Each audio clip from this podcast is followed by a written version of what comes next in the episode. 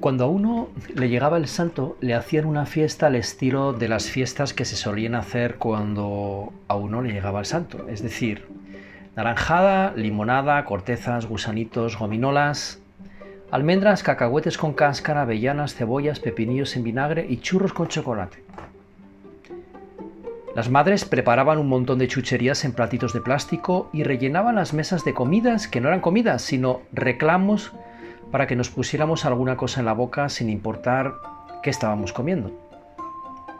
La comida se vestía de fiesta y no tenía ni orden ni concierto. Las mesas de cumpleaños eran cuadros cubistas en lugar de precisas y calculadas invitaciones a la mesura y discreción renacentista de los almuerzos entre semana, para que se lo pasen bien los chicos. Era comida para que nos lo pasásemos bien.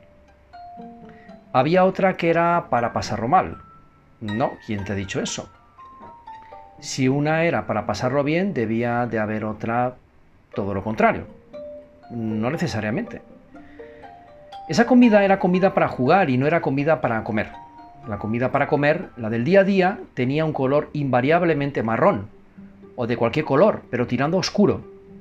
Yo nunca vi una comida naranja o amarilla, o roja o verde claro, un día de labor. Los días de labor eran días solícitos para las alubias, la carne de cerdo o las naranjas invernales, que eran medio salvajes, medio verdes, medio amarillas, amargas de llorar, pero la comida de cumpleaños no.